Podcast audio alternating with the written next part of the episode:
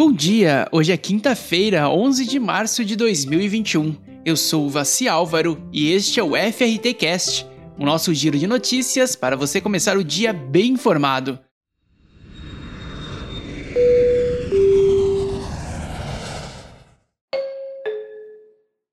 No programa de hoje, Foz do Iguaçu é aprovada para receber hub de inovação do turismo, Israel planeja o retorno dos turistas com Portugal ainda fechado, Ilha da Madeira concilia turismo e pandemia.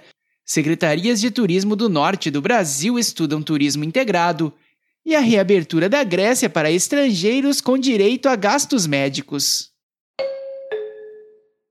Foz do Iguaçu deu mais um passo importante na busca para se tornar a primeira sede da América do Sul do Hub de Inovação do Turismo, o Acalua. Após vistoria técnica realizada pela equipe do projeto, a cidade foi aprovada para as próximas etapas da seleção, prevista para ser encerrada em abril. Para dar sequência ao processo, a entidade solicitou uma reunião de trabalho com a equipe local do projeto, com o objetivo de encaminhar temas concretos referentes à iniciativa, como a confirmação do local do hub, papel desempenhado por cada parceiro e cronograma de implementação. O Ministério do Turismo de Israel afirmou em conferência online que, à medida que o país vacina sua população, os setores de turismo e hospitalidade estão reabrindo, o que permite planejar o retorno dos turistas em breve. Israel já imunizou 80% de sua população adulta e, em termos percentuais, é a nação que mais vacinou até o momento. De acordo com o órgão, Israel está se transformando em não apenas um destino atraente, mas um destino seguro.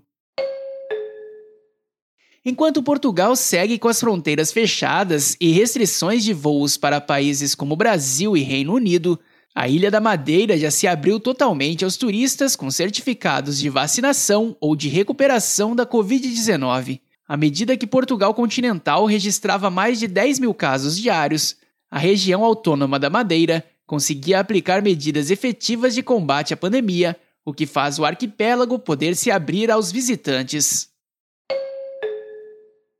Uma reunião online entre as secretarias de turismo da região norte discutiu o alto potencial da região nos segmentos de turismo de pesca, natureza e aventura. Os gestores buscam integrar e promover os destinos em comum do norte ao atrativo nacional e internacional com a ação Rotas Amazônicas Integradas. Neste primeiro momento, o foco será o turismo de pesca esportiva, com a criação de um portfólio de produtos turísticos unificando com os principais atrativos de cada estado. A divulgação será em três idiomas para atingir os principais turistas dos Estados Unidos e Europa.